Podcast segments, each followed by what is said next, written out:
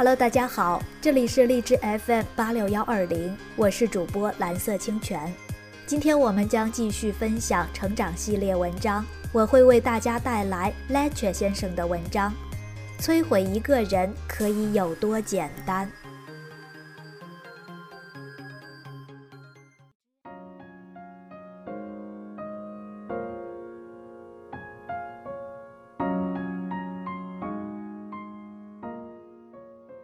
最近在知乎上看到一个问题：如何才能摧毁一个人？有一个回答很有意思，他说：“无条件的给他许多东西，然后再全部收回。”这个回答很妙，因为它涉及到人性深层的一个机制。讲一个故事。前阵子有个朋友来咨询我，他拿到两个 offer，A 公司是他心仪已久的公司，但只能给十六 K；B 公司相对不太喜欢，但可以开到二十 K。他倒不怎么考虑去 B 公司，主要苦恼的是应不应该跟 A 公司提一提，把薪酬再往上加点儿。我问他。你是想在 A 公司长期做下去，还是做一阵就走？他说：“当然是长期做下去。”我问：“如果没有 B 公司的 offer，你会不会接受 A 公司十六 K 的条件？”他说：“其实也可以，但现在这样总觉得心里有点疙瘩。”其实我之前跟用人部门的老大稍微提过，他说这个是规定死的，比较困难。但如果你真的很想要，我可以尽力帮你向总部申请。其实有了这些条件，答案已经很明显了。我告诉他，最好的策略是接受十六 K 的条件去 A 公司上班。但与此同时，跟老大约定好，如果业绩出色，在公司规定的范围内，你希望能优先得到调薪的机会。为什么呢？非常简单，如果他坚持要二十 K 的薪水，那就需要部门老大走一个非常规的流程，相当于欠了一个人情。这会导致什么结果呢？部门老大对他的期望会调得非常高，老大会觉得，你是我辛辛苦苦招来的，我甚至还为了你跟上面沟通了半天，你不做得出色一点，对得起我吗？在这种情况下，做得好是理所应当，做得不好会被放大，他的工作压力将非常大。反之。如果他接受十六 K 的条件，老大多多少少对他会有一点亏欠感。也就是说，假设他的成绩是一百分，在前后两种情形中，前者的要求是一百二十分，后者的要求是八十分，孰优孰劣一目了然。长期来看。部门老大对他的满意程度以及他上升的空间和潜力，绝对大于每个月四 K 的收益。简而言之，你能否满足别人的期望，比你实际上做了多少事情重要的多得多。工作、学习、人际交往，概莫能外。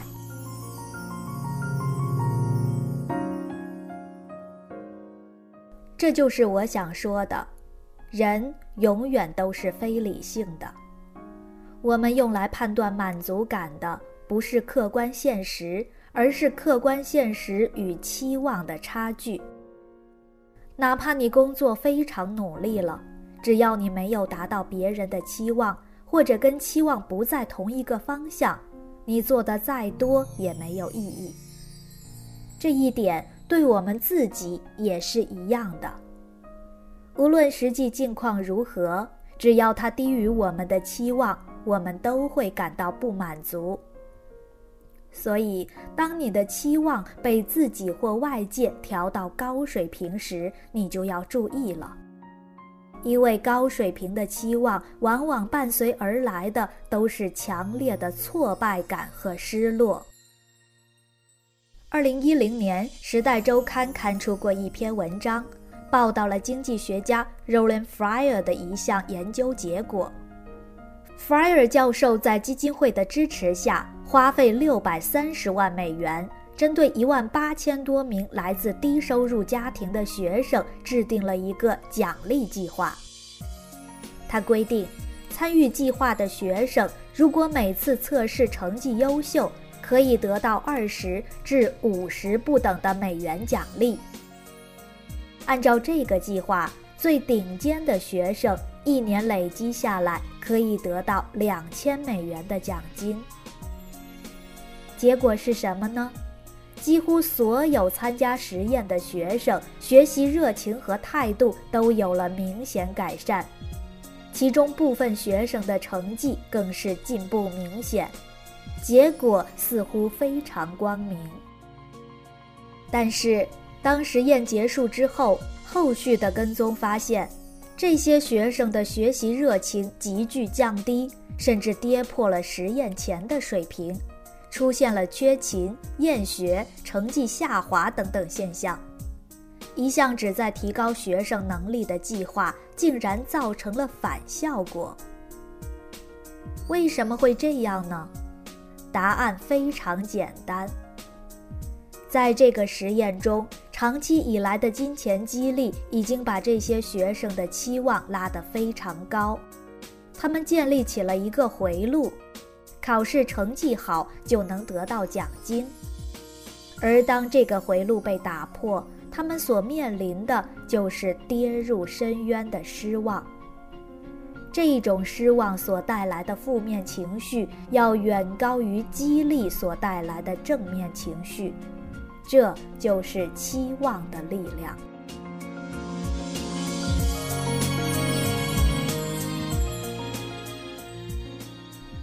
很多人会说：“这有什么大不了的？取消奖金激励，无非就是回到之前的情况罢了。你实际上相当于挣了好几百美元。”但当你身处其中的时候，你是很难控制自己的情绪和思维的。为什么呢？因为我们的大脑具有一定程度的可塑性，也就是说，长期激活奖赏回路会改变我们大脑的部分结构，使它被调整到高水平期望的状态，从而产生戒断症状。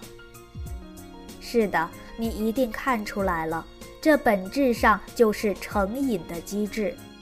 我们的大脑有两个部位。一个叫做前额叶皮质，负责决策；另一个叫做腹侧纹状体，负责激励。当我们做出有益选择的时候，腹侧纹状体释放多巴胺，提高我们对情绪的感受能力，使我们感受到兴奋，从而推动前额叶皮质继续做出相同决策，对行为产生正反馈。这就是一个奖赏回路的过程。专家在二零一二年的一篇论文中指出，成瘾性药物会阻塞多巴胺受体，使它接受不到多巴胺，从而刺激大脑大量分泌多巴胺。这些多余的多巴胺聚集在神经突触间，会导致神经细胞处于高度兴奋的状态。长期重复这个过程，神经细胞就会适应这种状态。一旦停止摄入药物，神经细胞适应不了低水平状态，就会产生强烈的戒断反应。也就是说，通过剧烈的刺激和奖赏，我们的大脑会被我们一步步推到高水平的期望状态。一旦我们满足不了它，就会带来强烈的失落感和痛苦。这种痛苦是难以忍受、难以控制的，因为这个时候是我们的大脑失去了控制。不仅仅是成瘾性药物，包括游戏、信息乃至一些行为，都可能具备成瘾性，将大脑的期望水平拉高。二零一一年和二零一四年的两个实验分别都证实了，与不玩游戏的人相比，经常玩游戏的人腹侧纹状体灰质更多，对血氧的需求也更旺盛。简而言之，跟药物成瘾的人大脑结构是相似的，信息也是一样的。在刷微博、朋友圈和新闻的过程中，我们的大脑不断受到新意刺激，一次次获得满足感，久而久之就会导致行为成瘾。当我们离开手机，同样会引起戒断反应的作用。所以我们习惯了什么呢？买大量的书，却一本都不去读；刷大量的信息，却完全不去思考。我们越来越读不进深度内容，看不下去长文章。原因就在于大脑已经习惯了高频强烈的刺激，期望水平被我们人为的调得太高，我们再也坐不住了。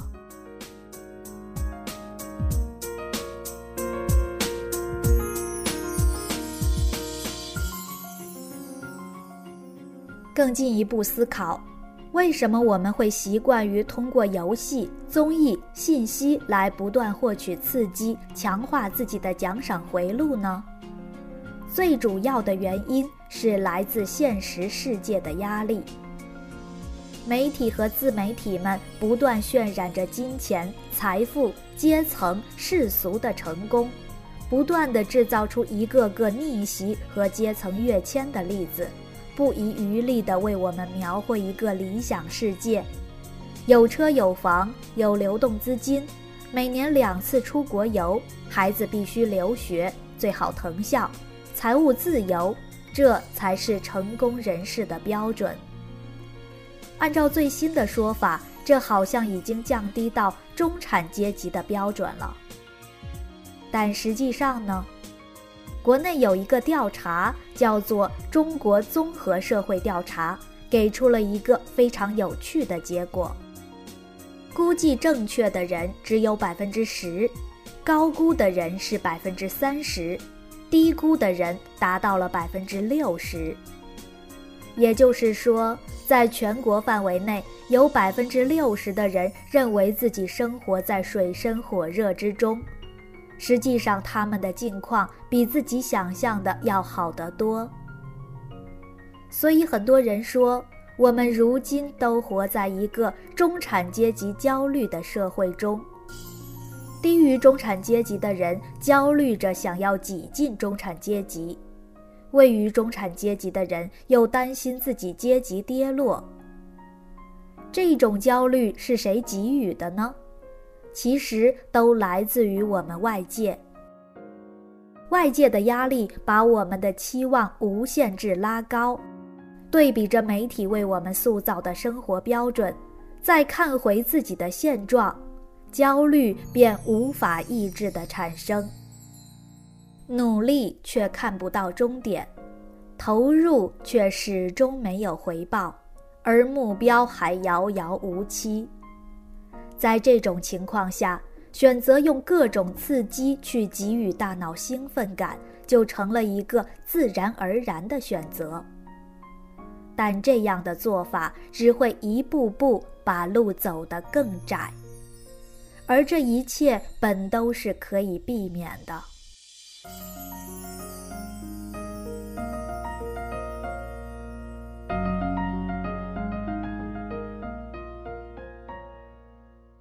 那么，如何才能缓解焦虑、管理好自己的期望水平呢？下面几个方法可以参考。第一，避开外界为你营造的懒人收益。这个时代，媒体和商家们喜欢做一个事情，千方百计地帮你节省时间和认知成本。他们希望你躺下去，舒舒服服，不动脑。用各种学习和进步的幻觉来为你营造满足感，同时拿走你的一点钱。对有些人来说，这是一个好事儿，但我会有意识地保持审慎，因为我知道有些状态你一旦陷进去了，也许就再也出不来。与其喝醉，不如滴酒不沾。保持清醒的头脑，保持高效的行动力，保持对事物的探寻和思考，你才能真正掌控自己的思维。第二，将奖赏和行为绑定，而非结果。我做任何一个项目，其实首先要考虑的不是结果，而是在这个项目的过程中，我需要做些什么。可能获得些什么？简而言之，就是经验导向。如果我觉得一个项目对我的能力和经验有帮助，哪怕它的结果不乐观，我也会去尝试。这样一来，我就将注意力从结果转移到了过程。在这个过程中，我会关注自己的行为，获取反馈，并从中学习。通过这种方式来获取奖励，这样就可以把对于结果的期望压制在一个比较平衡的水平。就算得不到理想的结果，也不至于沮丧。三，摒弃有付出必有回报的因果思维。记不清有多少人跟我诉苦过，我很努力，也很勤奋。但总是得不到应有的回报，怎么办呢？实际上，回报跟付出本来就不存在线性关系，并不是努力一定会有所得，它会受到很多因素的影响。如果保持着这种思维，你就会在每一次的付出时不断的累积期望。期望累积的越高，所带来的负面结果也越强烈。更好的方式是什么呢？把你的行为当做一颗种子，你种下它，给它提供阳光、土壤和水分，等待外界条件合适的时候，自然的萌生出来。能长出来自然很好，长不出来也不要紧。你已经尽你所能，这样对于结果的期望、焦虑和烦恼也就将不复存在。好的，伙伴们，今天的文章就分享到这里，伙伴们晚安，我们明天再见。